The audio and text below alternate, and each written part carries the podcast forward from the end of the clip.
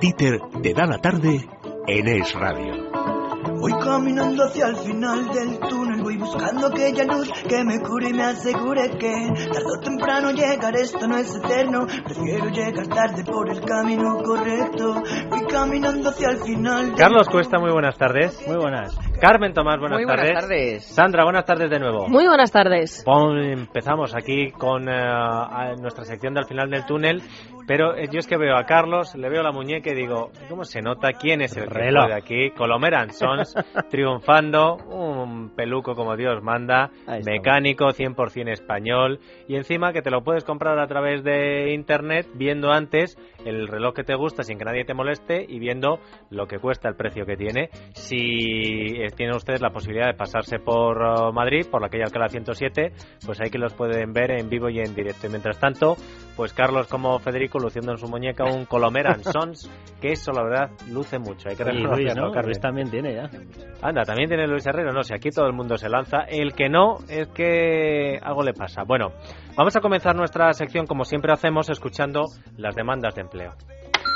Mi nombre es María y soy de Sevilla, aunque actualmente resido en Pamplona, que es donde busco trabajo. Soy licenciada en Derecho por la Universidad de Sevilla y tengo un máster en Derecho de Familia y Derechos de la Infancia por la Universidad de Barcelona, donde he vivido y trabajado durante más de siete años, pudiéndome dedicar a la abogacía durante más de dos años en dos despachos diferentes. Además, he podido trabajar también como dependienta, promotora y en un importante museo. También he tenido la oportunidad de ocupar puestos de auxiliar administrativa y secretaria de dirección. Por último, me gustaría destacar que también he trabajado como profesora de inglés de preescolar y que he sido voluntaria en dos asociaciones dedicadas al cuidado y soporte escolar de niños entre 1 y 12 años. Hola, soy Raquel, tengo 38 años y he trabajado durante 15 como periodista, tanto en radio como en televisión. Tengo un máster radiofónico y también un máster en experto en información económica y ahora estoy buscando trabajo. Mi nombre es Juana. Yo principalmente me he dedicado a, a secretaria y administrativo durante toda mi trayectoria y últimamente he hecho de recepcionista en residencias para personas mayores. Entonces, bueno, a ver si se me pudiera dar una oportunidad en este campo o en cualquier otro afín a, a, mi, a mi experiencia. Ya saben ustedes que si alguna de las eh, demandas de empleo les encajan y es usted empresario y de los que pueden crear algún puesto de trabajo, solamente tienen que escribirnos a al final del túnel arroba eslatarde.com. Y si ustedes quieren venderse aquí en nuestro programa, utilizar esta herramienta que les damos para tratar de encontrar un trabajo, pues llamar a nuestro contestador, el número de siempre, 91 504 50 98. Ahora vamos con la parte buena, esas empresas que ofrecen empleo, Sandra. Y además hoy tenemos muchas, Dieter. Por ejemplo, Seur va a dar empleo a 700 personas durante la campaña de Navidad en toda España. Hay que hacer frente al previsible aumento de envíos durante esta época, sobre todo los procedentes del comercio electrónico, así que esta compañía ya se ha puesto manos a la obra y ojo porque la cifra de profesionales que va a contratar es un 40% superior a la que se produjo en la Navidad de 2012. No sé si esto Lo forma parte en el índice del índice Carmen. Tomás o no. Hoy tenemos que anotar que la gasolina está en mínimo anual. Otro punto. No, bueno, ¿eh? no depende de... Oye, la factura se, se, a- se amortigua. El índice cuesta es, eh, es el que va siempre pero, bajando. ¿eh, macho? Intel O sea, Gas. pero si esto es un hecho... El no vino y el agua al vino. Más ofertas de trabajo, Sandra. Bueno, espera, antes de nada, en Seur, eh, los currículos, ¿dónde los podéis eh, dejar? En la web de la compañía, www.seur.com, en la sección Trabaja con nosotros. Eh, además, por ejemplo, Inditex va a contratar a 500 personas para el almacén que va a abrir próximamente en Cabanillas del Campo, en Guadalajara. Y no sabéis la que se lió allí el viernes pasado, porque iba a haber una reunión entre los representantes del ayuntamiento y los responsables de Inditex, pues para ver cómo se gestionaba todo esto y demás. Bueno, fue tal la aglomeración de gente que quería enterarse de mm, la oferta de trabajo que tuvieron que hacerlo al final en el Polideportivo Municipal, que tiene un aforo de para 2.000 personas, y en dos turnos. Para ahí que es luego nada. se diga que no- la gente no quiere trabajar. Ya. Pues se buscan mozos de almacén, administrativos e ingenieros informáticos. Y el currículum hay que presentarlo en el propio ayuntamiento de Cabanillas del Campo antes del 20 de diciembre. Más. Eh, Disney Cruise Line ofrece empleo a 50 camareros para sus cruceros. Los interesados tienen que tener más de 21 años y acreditar un mínimo de uno o dos años de experiencia como camareros, buenos conocimientos de los vinos y los cócteles internacionales, hablar fluidamente inglés y tener capacidad para comunicarse con soltura con grupos de 10 y 12 personas. A cambio, obtendrán un contrato por obra y servicio con un salario neto mensual que puede oscilar entre los 1.700 y los 2.800 euros. Los currículums los está recogiendo el portal Turijobs, que está especializado en empleos del sector turístico. Atención, porque hacía tiempo que no teníamos una oferta de empleo, Carlos, para arquitectos técnicos. La Diputación de Cáceres ha convocado una bolsa de trabajo temporal. Sí, el proceso de selección va a costar de una valoración de méritos y un test con 50 preguntas más 5 de reserva de respuesta múltiple. El plazo para presentar las solicitudes, acompañadas de la documentación que acredite la titulación y el permiso de conducir, concluye el próximo día 29 de noviembre.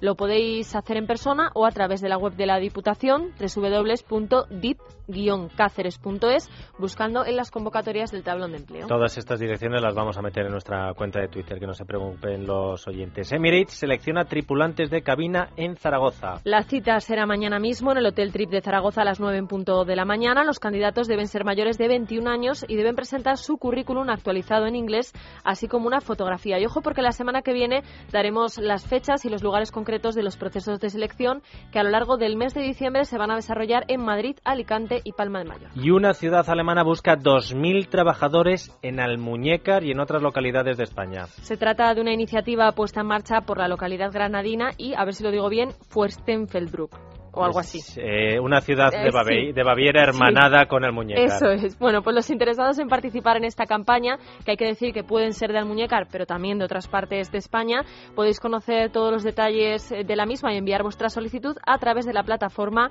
e-bayern con y y terminado en rn.eu. Bueno, pues no dejamos precisamente esta zona de Alemania porque nuestro primer emprendedor de esta tarde tiene mucho mérito. Primero porque se fue a Múnich a trabajar y en lugar de quedarse allí decidió traer la inversión alemana a nuestro país para montar su propio negocio. Sí, se trata de Send Moments, una web que ya cuenta también con una tienda física en Madrid en la que podemos crear postales o invitaciones de boda o de cumpleaños, por ejemplo, totalmente personalizadas para luego enviarlas físicamente a aquellos con los que queramos compartir nuestros momentos especiales. El negocio empezó, como decimos, en Alemania, pero poco a poco se fue expandiendo a otros países como Moldavia o Polonia y nuestro emprendedor consiguió convencer a sus socios para que apostaran por España. Aquí este negocio ya ha creado cuatro puestos de trabajo, aunque este número crecerá con la apertura de esa tienda física de la que habla. Ignacio de la Era es el responsable de Send Moments en España. Ignacio, buenas tardes. Hola, muy buenas tardes, ¿qué tal? ¿Fue difícil convencer a los alemanes de que invirtieran en España, Ignacio? Bueno, un- al principio un poco porque eh, en España empezamos el año pasado y tal y como estaban las cosas en Alema- en España, pues bueno, un poco de, de duda sí que sí que tenían al principio, pero uno de los dos socios, eh, Michel, que es alemán, ha vivido aquí en, en España, en Barcelona y en Cádiz, y bueno, le gusta mucho España y entonces más o menos por ahí fue más fácil convencerle. Uy, Ignacio, muy buenas. Eh. Nos comentaban al, al lanzar un poco la noticia que teníais la, la posibilidad de distribución a través de, de Internet o de contactar con vosotros desde Internet, pero que habíais optado por tener una tienda física. ¿Por qué, ¿Por qué habéis optado por eso? Porque ahora parece que no está como muy de moda o que tiene unos costes tremendos el, el lanzarse en plantación física. Sí, eso es. Eh, nosotros empezamos como tienda online en Alemania, exclusivamente por internet todo, pero el año pasado cuando decidimos venir aquí y empezar en España, arrancamos la tienda online y alquilamos una oficina normal, no, no muy grande, pero nos dimos cuenta que el consumidor español era un poco diferente al alemán. El alemán confía mucho más en internet, está más acostumbrado a comprar online, meter sus datos de tarjeta de crédito y en España todavía eh, nos cuesta un poquito más eso, ¿no? Entonces, esa duda que tiene el consumidor español, pues decidimos eh, abrir la tienda física para darle un poco esa confianza y ese, ese soporte al medio online. O sea que todavía aquí nos cuesta ¿no? el tema de, de lanzar el negocio. Lo digo por la gente que nos esté escuchando que dice, pues yo me pongo con una plataforma en Internet. Te quita barreras de, de bloqueo de que la gente no se fía, ¿verdad? El tener la, la tienda física. Claro, sí, la gente piensa un poco que montando una web o una tienda online está, está todo hecho y no es así. Aquí al final en, eh, montar, no hay que montar simplemente una página web, sino que hay muchas cosas por detrás que, que dependen, son muchos factores los que hacen que una tienda online funcione, ¿no? Entonces nosotros estamos aquí pues, para que el cliente sepa que detrás de esa página web realmente hay una empresa, hay gente que se pueden pasar por Madrid, les atendemos, les asesoramos y le ayudamos en todo lo que haga falta. Bueno, yo creo que al principio de ING le pasó que al final tuvo que acabar poniendo alguna oficina. O sea, Sí, es aquel de- porque, ne- a ver, eh, serán, en fin, casos extraordinarios, pero se dan. ¿eh? Eh, Entonces, bueno, pues yo no sé si por eso hay que poner una tienda física o no, pero si lo habéis hecho será porque tenéis la experiencia de que es mejor. Yo quería saber si, porque bueno, me parece bien el vuestro negocio en papel y tal, pero yo sé que ahora está muy de moda eh, que todo eso se pueda traspasar a otros productos. Por ejemplo, pues uno quiere personalizar un bolso, personalizar un, una manta de bebé, un no sé qué, o sea, ¿sabes? O sea, poner tu foto en la bolsa de aseo, no sé, en fin. ¿Vais a ampliar en ese sentido o no? ¿Está muy especializado en lo que es eh, pa- papelería? Vamos. Bueno, nosotros ahora mismo estamos especializados en papelería, pero sí que es verdad que mm, mes a mes vamos probando nuevos productos, subiéndolos en la, en la web y incorporando nuevos productos. No quiere decir que, que estemos cerrados a abrir, como tú has dicho, o bien una taza personalizada con una foto, o un bolso, o este tipo de cosas, pero sí que es verdad que nosotros hemos empezado hace tres años y bueno, vamos poco a poco incorporando nuevos productos y, bueno, al final todo lo que sea desde la web hasta la imprenta abarca muchas posibilidades y sí que es verdad que lo, lo que has comentado pues es- eh, perfectamente lo podríamos sacar a lo mejor dentro de algunos años. Oye, y también habréis notado que el local físico habrá bajado mucho, o sea, que los locales estaban baratillos, quiero decir que habréis encontrado alguna oportunidad, ¿no? Sí, nosotros el local que, que hemos alquilado, eh, pues creo que hace dos o tres años lo alquilaban como un 20 o un 30% más caro de por lo que nosotros lo hemos conseguido. Y ¿Cuál es, cuál es vuestro producto estrella, el que más os piden, Ignacio? Bueno, ahora mismo estamos muy especializados en invitaciones de boda, eh, sobre todo, pero hemos lanzado un producto ahora bastante bastante novedoso, interesante, que son postales, postales de toda la vida. Cuando tú hacías un viaje, comprabas una postal eh, de algún monumento y la mandabas a tu familia, por ejemplo, pues nosotros hemos creado esas postales que se personalicen con fotos ya de- del cliente. Si yo estoy de viaje en, en Roma, por ejemplo, y me hago una foto en el Coliseo, pues sobre la marcha subo la foto a la postal, configuro el texto, el destinatario y directamente nosotros se la mandamos impresa a- al destinatario que tú nos digas, ¿no? Entonces el producto estamos empezando a comercializarlo desde hace po- eh, poco y bueno, la verdad que, que gusta mucho y está teniendo también bastante aceptación. Pues que os vaya muy bien, Ignacio. Muchas gracias. Send Moments en España. Muchísimas gracias por A habernos vosotros. contado tu historia. A vosotros. La venta de productos en Internet es lo que precisamente le lanzó a nuestro siguiente emprendedor a embarcarse en esto del mundo de la empresa. Escogió este canal para hacer y poner en marcha la web Made in Spain. Made in Spain, Sandra. Sí, además una web que comenzó a funcionar justo hace una semana, es decir, el pasado martes, cuando nosotros estábamos aquí hablando con otros emprendedores, pues eh, nuestro siguiente invitado estaba estrenando página web. Se trata de una startup que se ha propuesto promocionar los productos españoles dentro y fuera de nuestro país y especialmente en el Reino Unido. Vende fundamentalmente vino, pero también ibéricos, quesos y aceite de oliva vírgenes. Tras su director es un joven absolutamente convencido de que España tiene un gran mercado y unas posibilidades tremendas e inexploradas en el exterior. Cuando pensó en el tipo de negocio que quería montar, tenía claro que además de conseguir beneficios, tenía que aportar algo a la sociedad. Y qué mejor forma que contribuir a la recuperación de un país en el que la crisis pues no parece irse ni con agua hirviendo. Pues por eso queremos hablar con Hugo Blanco, que es el director y fundador de Made in Spain. Hugo, buenas tardes. Hola, buenas tardes. ¿Y la primera semana qué tal? Pues bien, la verdad es que estamos muy contentos porque en lo referente a visitas nos ha sorprendido muchísimo. La verdad es que hemos tenido casi más de 6.000 visitas y bueno, hemos empezado con los pedidos poco a poco, así que muy contentos, la verdad. Hugo, muy buenas. Eh, oye, te voy a preguntar por el nombre, porque, eh, a ver, de distintos negocios así que han intentado el tema de utilización de nombres que tienen un poco relación con lo que puedan ser marcas eh, eh, administrativas, vamos a llamarlo de alguna manera. ¿Habéis tenido algún problema con esto de llamarlo Made in Spain? La verdad es que no. Nosotros digamos que lo que tenemos como Made in Spain es el dominio, que lo tenemos ya hace bastante tiempo y lo que sí que nos pudieron pusieron problemas evidentemente es a- para registrar la marca, ¿no? Evidentemente Claro. no se podía registrar Made in Spain. Pero bueno, la empresa no se llama Made in Spain, se llama MIS Internet. Ah, con lo cual os habéis quedado con el nombre como explotación en Internet sin tener por qué registrarlo. Ah, Está, Claro. está bien, está bien la historia. ¿Cuál es la dirección en Internet? Es madeinspain.com con guiones medios, made-medio in-medio spain.com. Oye, de momento son productos comestibles, ¿no? O bebibles, vamos. No, no los bolsos de... No hay bolsos de bachiller ni nada, ¿no?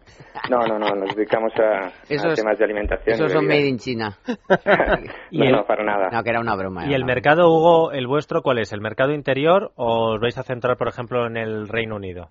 Eh, hombre, vamos a, vamos a invertir en lo que es el mercado interior, pero sobre todo nos vamos a centrar en lo que es el Reino Unido, que es un, la verdad es que es un mercado muy, muy desarrollado en lo que se refiere a Internet y los productos españoles son muy, muy valorados allí. Y bueno, allí cualquiera que haya ido sabe que los precios que tienen los productos buenos españoles pues son totalmente desorbitados para nosotros, claro. Hacéis, hacéis bien porque allí no se puede comer. Cuando uno va no, no se puede comer. Claro. Oye, pero Hugo, Hugo ¿no, tenéis problemas eh, a la hora de exportar alimentos? ¿No os encontráis con determinadas trabas? Eh, lo digo por gente así que nos esté escuchando, porque yo creo que sí que ha habido algunos problemas, yo no sé si con Sanitarias, de medidas sanitarias. de que te exigen. No ha pasado eh, físicamente por no sé qué, no tiene el permiso sanitario de tal. ¿No tenéis problemas de esto? Pues la verdad es que como nos hemos centrado en lo que es, bueno, el Reino Unido, que está dentro de lo que es la Unión Europea, todos los productos que se venden en España se pueden vender en Europa, porque ya tienen sus certificados y demás que ya les habilitan para, para vender en todos los países de la Unión Europea. Entonces, por ese lado no hemos tenido problemas. Lo que sí que es más difícil es el tema del vino, por ejemplo, que sí que tienes que estar registrado allí porque lleva asociado una serie de impuestos especiales y demás. Entonces, por eso nosotros, digamos, nos hemos tenido que registrar en la hacienda de allí y demás. ¿Y esa parte, perdona, ¿y es a particulares o a proveedores o, a hoteles o cómo es? ¿A pues qué vendéis? Aquí nos... estamos, estamos empezando y, y empezamos con particulares. Evidentemente, si nos piden un hotel, nos pide cualquier restaurante o demás, pues evidentemente se lo vamos a servir. Pero tenemos planteado, digamos, hacer una plataforma especial para, para profesionales, digamos, con precios más competitivos que nosotros también negociamos con los, con los productores para este canal. ¿Y los productos de dónde son básicamente? ¿De muchos sitios de España o yo qué sé, jamón, jamón de Teruel o yo qué sé, de Granada? ¿De dónde? Pues jamón de Teruel, de Extremadura, eh, de Guijuelo, claro. Y bueno, pues distintas zonas de España, casi, todas, casi todas las denominaciones de origen, ah, más, bueno, las más famosas, sea, Rioja, Ribera del Duero, eh, Cigales, eh, Rías Baixas, el Priorat. y la verdad es que tenemos marcas de por toda España. ¿Tenéis algún acuerdo con eh, una distribuidora que sea la que os va a llevar el producto desde, por ejemplo, el queso de, en Castilla-La Mancha a un particular en Londres? Eh, no, o sea, nosotros eh, lo hacemos todo nosotros. Todo lo que es la distribución y demás, tenemos un, un almacén aquí en Madrid, donde, digamos, tenemos nuestras cámaras frigoríficas y demás, donde mantenemos un, un stock y desde aquí pues cada pedido que llega pues lo componemos y lo enviamos. ¿Pero por qué medio? Eh, ¿Cómo por qué medio? Yo qué sé, por... Por, seguro, por... sí, sí, por una empresa de envíos, claro, una empresa de logística que nos, ha, que nos provee esos servicios, claro. claro. ¿Y para vosotros qué ha sido lo más difícil, Hugo? ¿El tema de mm, los proveedores, el tema de la financiación, qué ha sido lo más complicado a la hora de montar vuestro negocio? Pues eh, el tema de los proveedores ha sido costoso porque hemos querido, digamos, hacerlo bien y dar confianza a los proveedores porque siempre hay mucha desconfianza con el tema de, de Internet al ser nuevos. Entonces hemos ido visitando uno a uno a todos los que, todos los que tenemos. Pero bueno, la verdad es que la acogida ha sido muy buena. Y luego el tema de la financiación, evidentemente, ha sido, ha sido bastante complicada porque, bueno, como, como ya se ha dicho, pues los bancos están totalmente cerrados a una empresa nueva. Entonces hemos conseguido a través de Aval Madrid una financiación pequeña y bueno, que para lo justo, digamos, para ponerlo en marcha. Y ya una vez que esté en marcha, lo que queremos es, digamos, ir a otro tipo de canales en los que conseguir mejor financiación, con ya con resultados y algo abierto. Hugo, danos pistas. ¿Cuál es el producto estrella que estamos eh, exportando a Reino Unido? no digas el jamón de Granada, te mato. ¿cuál, es el que más pedidos tiene? Así sin presión. Eh. Sin presión. o los pues, de Santa Fe, que te lo digo para que lo metas en el saco. no, los productos, los productos más que más se venden, pues son también los más famosos, ¿no? El vino de La Rioja, el jamón de Guijuelo, claro. Eh, todo lo que son el queso manchego. El chorizo nada, no lo exportamos. El chorizo sí, el chorizo es muy, muy famoso. con la cantidad que tenemos, que nos sobran por todos los chorizos, que a ver si lo conseguimos exportar. No, pero sí, sí, ¿eh? en, el Reino Unido la verdad es que se valora muchísimo el chorizo y les encanta. Pues Hugo, ¿eh? vamos a repetir la dirección de la página web para que esas 60.000 o 600.000 visitas que vais a tener la próxima semana se multipliquen todavía por 10. Genial, es eh, madeinspain.com con guiones medios. Made-medio in-medio Spain.com. Pues en madeinspain.com con guiones medios encontrarán todos estos productos. No hace falta que nos estén escuchando desde el Reino Unido. Si ustedes pueden entrar en esa página web, que lo pueden hacer y hacerse su propia cesta, pues ahí se, un poquito de tiene que ser de Para Granada. los niños en Londres que se mueren de hambre, Hombre, los pobres. Cuando mandamos allá a los niños, se nos, nos Hombre, te acaba aquí Oh. la directora de marketing de todos los emprendedores que pasan por el radio te ha hecho el, el perfil perfecto. Vamos. O vienen como una bola de haber puesto ciegos a chocolate, o, vienen o pobrecillos a- Padres que tienen a hijos trabajando o Claro, estudiando en el Reino el Unido. el- mm. Miren, a través, ¿por qué solo en el Reino Unido o también en otros países, Hugo? De, perdón, sí, Hu- eh, Hugo. Sí, en principio estamos eh, centrados en el Reino Unido. Pues Bien, hay que ampliar, pues ¿eh? empezamos Hay que por ahí y luego también echaremos un vistazo a Alemania. Niños Sí, sí, sí. hambrientos de Erasmus del mundo, Erasmus del mundo. alimentarse con Made in Spain. Hugo, muchas gracias y mucha suerte. Muchas gracias. Bueno, pues hemos eh, hablado con quien vende productos españoles, otros que venden ropa, otros que venden postales y hay quien vende complementos para perros. Ropa y complementos para perros, ahí es nada. Y además cosas preciosas. Es el caso de Celia Jiménez, hace tres años adoptó a Pepito, que es un perro salchicha que cuando llegaba el invierno, pues hombre, pues las pasaba canutas. En el mercado no había mucha ropa para este tipo de perros y la que había, pues o era muy mala o era muy fea. Así que Celia decidió hacérsela ella misma. Sus jerseys no pasaban inadvertidos, a la gente le empezaron a gustar sus diseños y lo que empezó como un hobby o una necesidad, según se mire, acabó convirtiéndose en su negocio cuando se quedó en el paro. Ahora vende a través de internet Pepito Co, pero también en tiendas que están repartidas por toda España. Celia Jiménez, fundadora de Pepito Co. Muy buenas tardes. Hola, buenas tardes. ¿Y cómo te va con vendiendo ropa y complementos para perros, Celia? Pues la verdad es que bien, no, no podemos quejarnos ahora mismo. ¿Qué vendes exactamente? Pues tenemos dos líneas. Tenemos una, una parte como más de invierno, que son jerseys, chubasqueros y demás, y luego lo que son ya collares, arneses, correas, o sea, un poco como paseo y abrigo, son las dos colecciones que tenemos.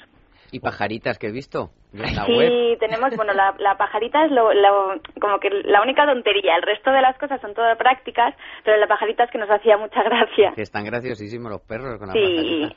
Y ahora, sí, ahora, como para una cosa especial. ahora viene tu temporada alta, Celia, porque supongo que con el frío es cuando empezarán a venderse más este tipo de prendas, ¿o no? Sí, sí, claro, con, vamos, toda la parte de, de jersey se vende ahora. Se ha empezado a vender el mes pasado y, y mantenemos la colección hasta febrero, marzo y ya, ya realmente el resto del año no da para más.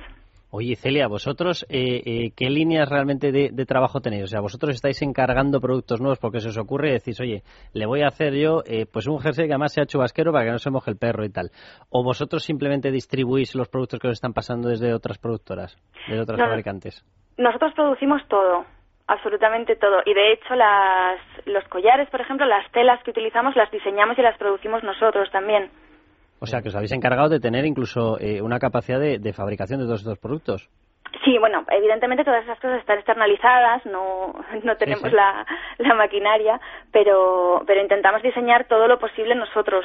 Oye, ¿y eso, eso es accesible? Es decir, si a una persona que nos está escuchando ahora dice, oye, pues a mí se me ha ocurrido, yo qué sé, determinada cuestión para los caballos, porque yo sé que voy a poder adaptarlo y tal. ¿Cómo habéis contactado con gente que os pueda fabricar a un precio medianamente asumible este tipo de cosas de encargo? Pues es- ha sido complicada la búsqueda, pero bueno, afortunadamente todavía hay gente en, en España y especialmente en Madrid también que sigue sigue estampando telas y, y siguen con, bueno, un poco también con lo que es nuestra filosofía, que es una fabricación artesanal. Oye, y una cosa, porque mira, acabamos de conocer hoy una encuesta eh, que dice que la gente normalmente, el 46% de los que se montan un negocio propio lo montan porque no quieren tener jefe. ¿En tu caso fue por este caso o, o por, o por otras razones?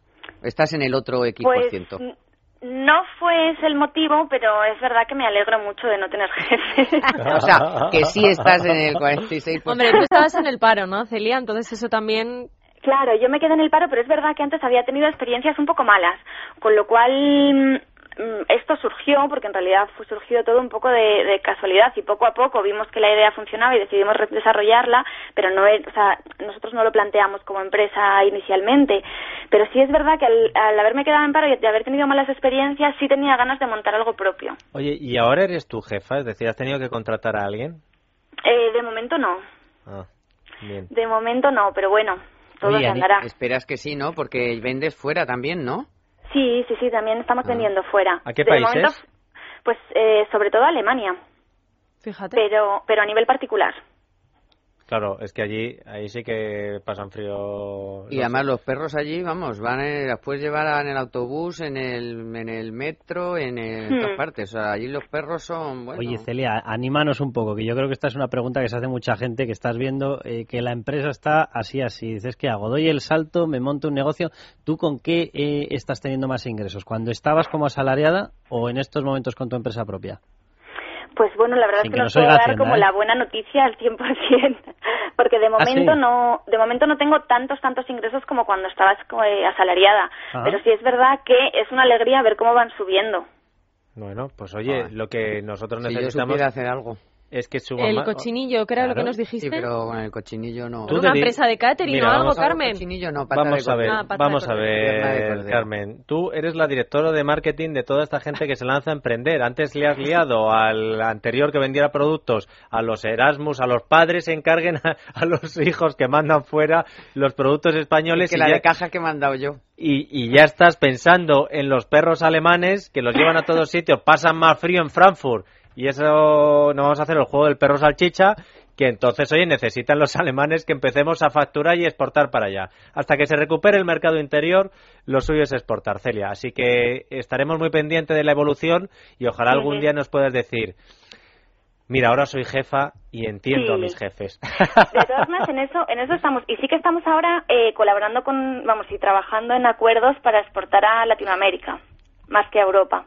Ah, oye, pues esa es otra vía a explotar, sí señor. ¿Has visto, Sí. Carlos, cómo la gente, la gente no se queda parada, eh? No, no, la gente está teniendo una iniciativa en esta crisis de muchísimo cuidado. Pues nosotros les ayudamos. Pepito and Co. ¿Cómo contactar contigo si quiero comprar algún producto de los que tú ofreces, Celia? Pues se puede a través de la web, que es pepitoanco.com, eh, o bien nos pueden escri- escribir a hola arroba pepitoanco.com. Pues eh, más sencillo. Y luego hay que decir que también vendéis en tiendas de Alicante, La Coruña y Madrid, ¿verdad? Sí, eso es, y estamos ahora ahí, ahí con una tienda de Barcelona. Bueno, pues ahí abriendo mercados, sí señor. Celia Jiménez, muchísimas gracias y buenísima suerte también para ti.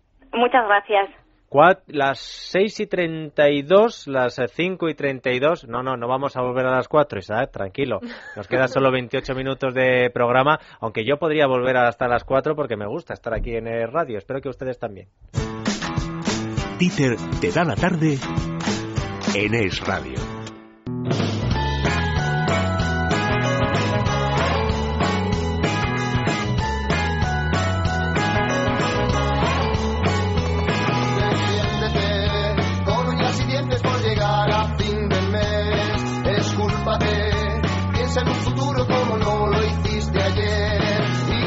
Tarde de Dieter es Radio.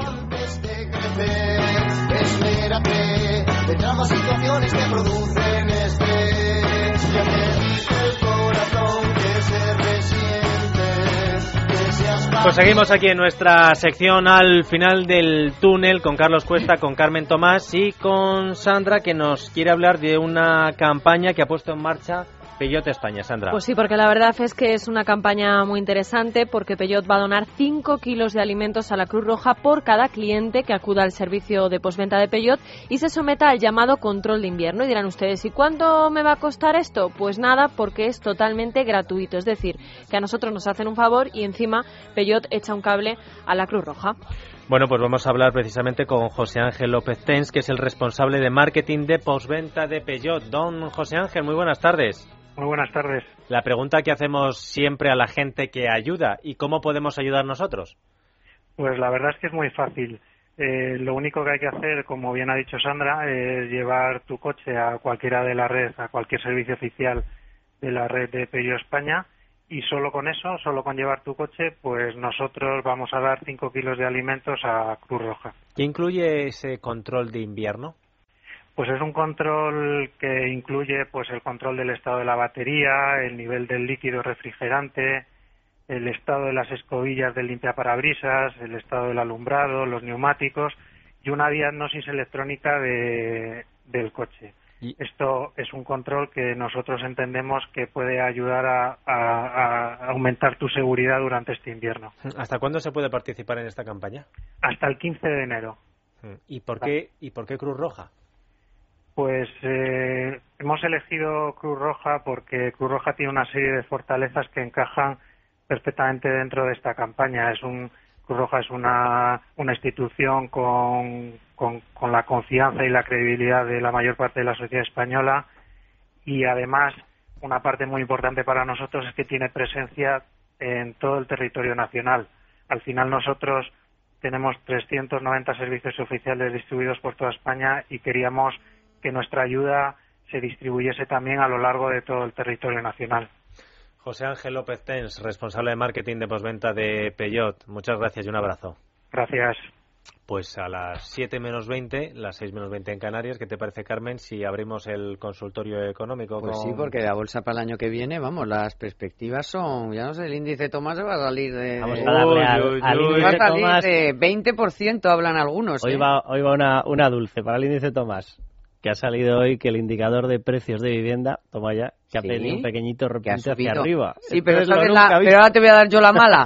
No, vamos a ver un momento. No, no, no, no, no, no, No, no. Sí, a ver, si Carlos Cuesta me da la buena, Carmen Tomás me da la no, mala. ¿qué es esto? porque yo soy periodista y entonces he oído Pero, al normal. de idealista.com, que me parece que lo habéis entrevistado Sí, aquí, sí, o sí. por la mediodía, No- o nosotros, ayer, o Es tal. Noticias, sí. ¿Ves? Que lo voy a trincar yo para el programa de Economía para Todos, sábado 14.30. Pero Vamos, vamos a hablar de la vivienda, vamos a hablar de la vivienda.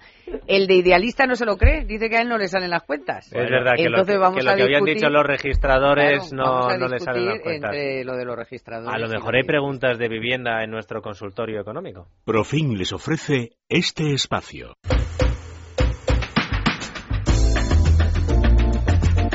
Javier Martín, asesor financiero de Profin, muy buenas tardes. Buenas tardes. ¿De vivienda sabe algo Profin? Sabemos porque una de las inversiones que se hace a través de los mercados y a través de los productos financieros eh, incluye muchas modalidades de, de invertir en, en- en- en ladrillo, en lo que sería ladrillo, desde empresas constructoras, empresas de infraestructuras, empresas de peajes, empresas tenedoras de inmuebles que alquilan, las REITs, hay mucho.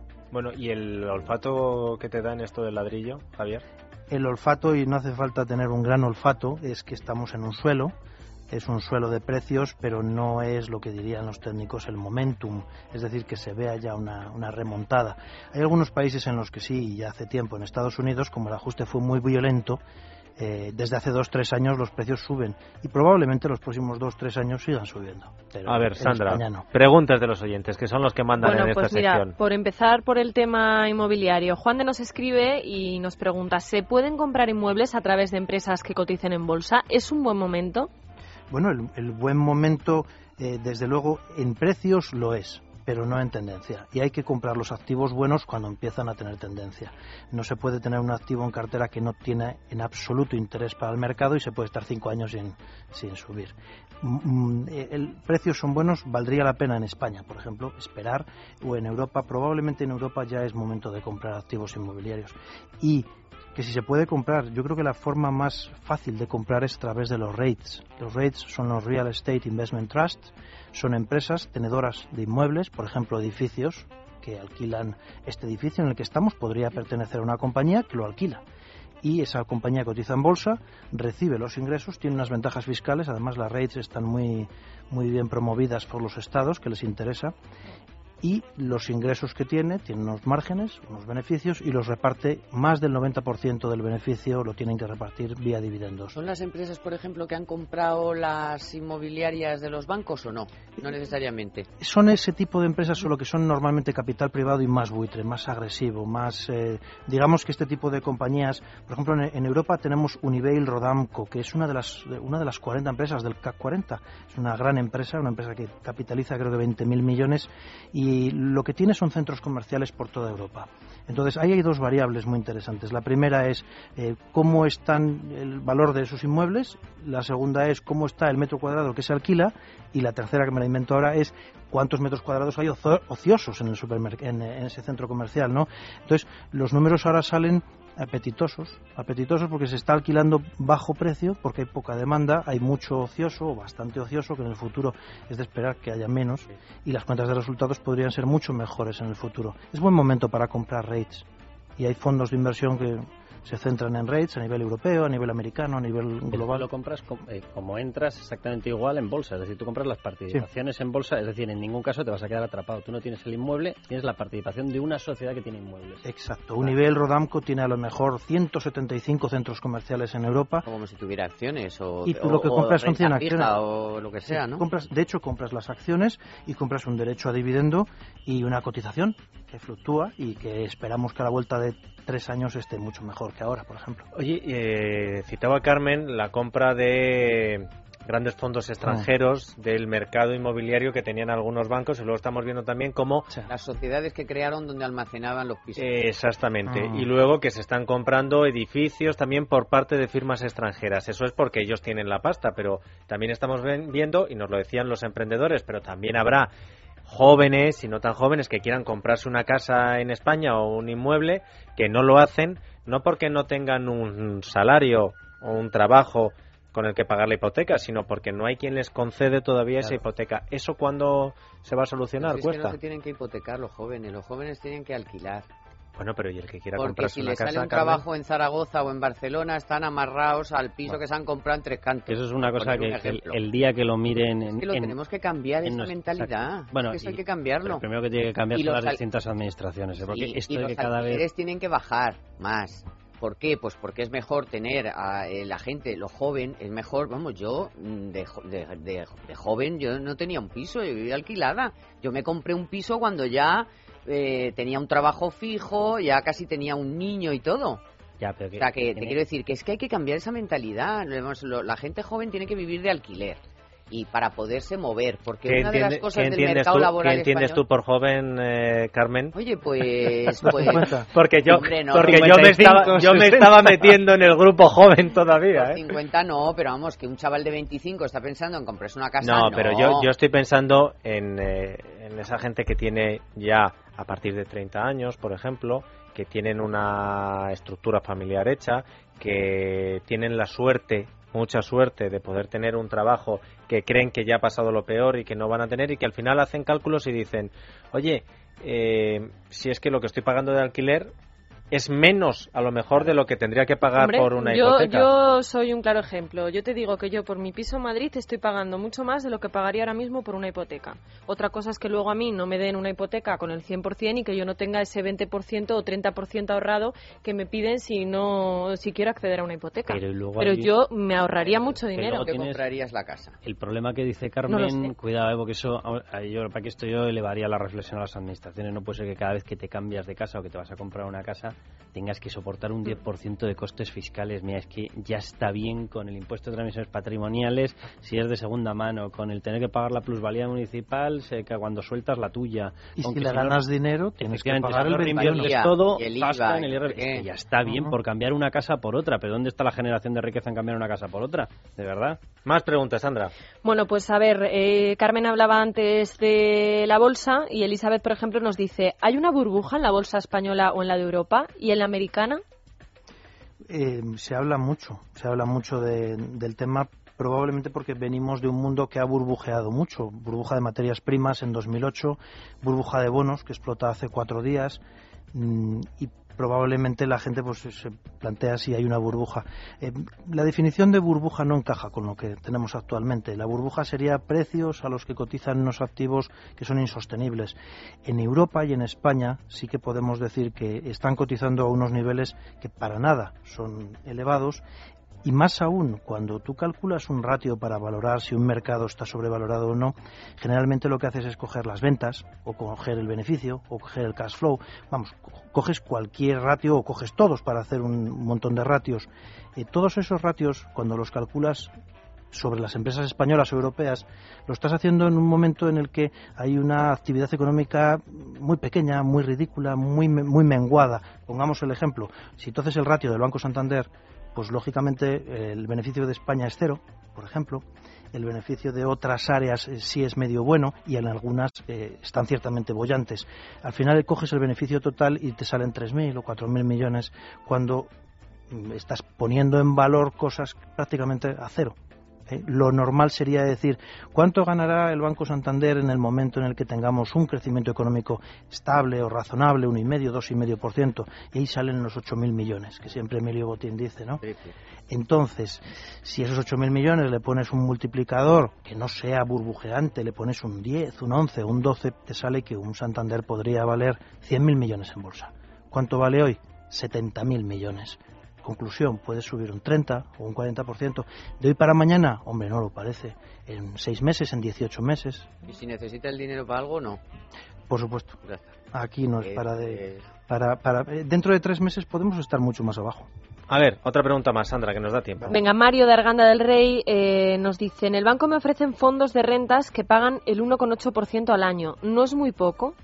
Es verdad que, que dices, bueno, voy a meter ahora mi dinero tranquilamente en el banco y a rentabilizar un poco el esfuerzo de tantos años de trabajo. ¿Y qué interés me dan? El 1,8%. En el mejor de los casos. Oiga, eso, es una- Sí. eso ya está por encima. Sí, sí. ¿eh? Sí, eso te iba a decir, que a mí no me parecía tan No, pero- bajo para lo que están ofreciendo. sí. Te dan el 1,8% en un fondo de rentas, por ejemplo, eh, cuando tienes el dinero inmovilizado cuatro años. Claro, entonces es muy poca renta, es eh, demasiado tiempo inmovilizado. Yo creo que hay alternativas mucho mejores. Los, los bancos ahora mismo lo que están haciendo es eh, mm, hacer paquetes de productos, de bonos del Estado a 3-4 años, mm, papel de la Comunidad de Madrid, pagares de bancos, lo meten todo en paquetes y a cuatro años no se paga más del 2,75%. Le quitas gastos y ahí está el 1,80 que te ofrecen. Oye, Pero no es acaba- interesante. Acaba de anunciar de Guindos hace nada, hace unas horas, que están pensando bajar un 30% las comisiones de los planes de pensiones. ¿Cómo puede el gobierno influir en una comisión de gestión que depende de la gestora de turno? Lo primero, simplemente con ¿Puede ser por introducir. ley? Eh, podría ser por ley, pero es más fácil introducir la libre competencia. O sea, poner menos barreras de entrada a las, a las, a las, Bueno, em- pero, a las aparte, empresas. pero ha anunciado eso. ¿Me puedes comentar cómo es posible ¿Cómo que se- pueda anunciar cómo se hace lo que ha anunciado un 30% Guindos? las comisiones? Vamos a ver, la industria de fondos de inversión tiene limitaciones en las comisiones de gestión. ¿Por qué no las va a tener la industria de planes de pensiones? Las bajas un 30% y por decreto ley lo puedes hacer. Entonces hay límites, eh, lo- los límites a dividendos de la banca existen, los límites a Mm. determinados tipos en los depósitos existen. O sea, yo- lo que a mí lo que me empieza a dar miedo es que tanto límite, tanto límite, eh, al final el mercado financiero como que está un poquito Pero politizado, toda la- ¿no? Pero toda la vida el mercado financiero ha sido el más regulado de, de la historia de los sectores. Pero es que ahora O sea, la la gente pera limonera. que la banca, pero si la banca es el sector Ya, más pero- regulado, y eso es lo he aprendido siempre. Pero la banca ¿no? tiene los tíos más listos con la capacidad de burlar Estado, todo. ¿eh? Es Bueno, que... y otra cosa es que tenga capacidad de burlarlo. Indi- pero que es indicador, Tomás, que tenemos el principal banquero es el Estado. tenemos todo controlado, lo que pagan en dividendos los bancos, lo que pagan los depósitos. Hombre, yo les pediría un poquito, yo voy por la línea que dice tiene usted un problema, hay demasiados costes, pues deje de retoquitear esto y permita que entre más gente. Pero entonces a nuestro oyente de Arganda del Rey, cuando él ha ido al banco y le han ofrecido el 1,8%, que no lo compre. No es un producto, no es un producto eficiente. Es un producto que eh, probablemente los bancos están viendo que hay demanda. La gente quiere un producto que me pague durante los próximos cuatro años cada mes una renta. Pero es que no está el mercado para ese tipo de productos. Dentro de unos meses vamos a tener ese tapering o esa reducción de estímulos y a lo mejor al mercado le da una pequeña contracción y ahí se puede comprar bonos a tipos de interés más altos. En cualquier caso, dentro de seis meses o 12 meses o 18 meses, casi con toda seguridad, la economía estará mucho mejor y los tipos de interés estarán más altos. Y a lo mejor este mismo fondo de rentas, en vez del 1,8, se puede conseguir al 2,8. sobre Bonos todo... de empresas. Sí, Bonos de claro. empresas, dices, ¿no? Yo creo que las empresas, las empresas han, han vivido un Es periodo decir, un, divino. mensa- un mensaje para que lo entienda todo el mundo que nos está escuchando. Ojo. Con lo de comprometer tu dinero a un plazo de tres o cuatro años, o dos o tres o cuatro años, Porque no es momento. porque no es el momento. Los tipos están muy bajos. Vamos, ¿Cómo ni un esperas año. ese momento? O sea, dinos un producto en el que puedas estar eso, cuatro meses, cinco meses, esperando a que esa situación se dé. Con un fondo de una gestora española, Renta 4, por ejemplo, Renta 4 El Pegasus, fondo depósito, como lo sé yo. o ahí tienes, o un, claro, o por ejemplo, No un, un Growpama, un Growpama a corto plazo, por ejemplo. Son productos mu- muy tranquilitos, lo que hablábamos el otro día del 2,25, 2,50, 2,75% con liquidez diaria. Esos se comercializan en cualquier entidad, En cualquier entidad que tiene arquitectura abierta. pero que son la mayoría... Pero cuidado con No, las comisiones. Son la, la minoría.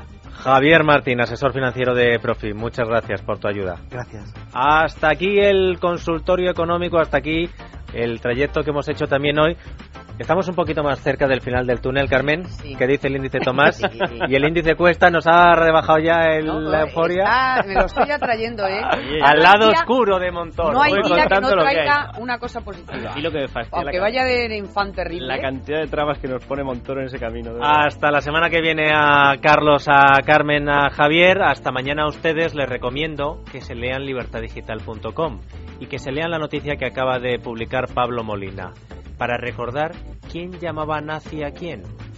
Mañana estaremos aquí en Es Radio, aunque le pese al gobierno de Cataluña.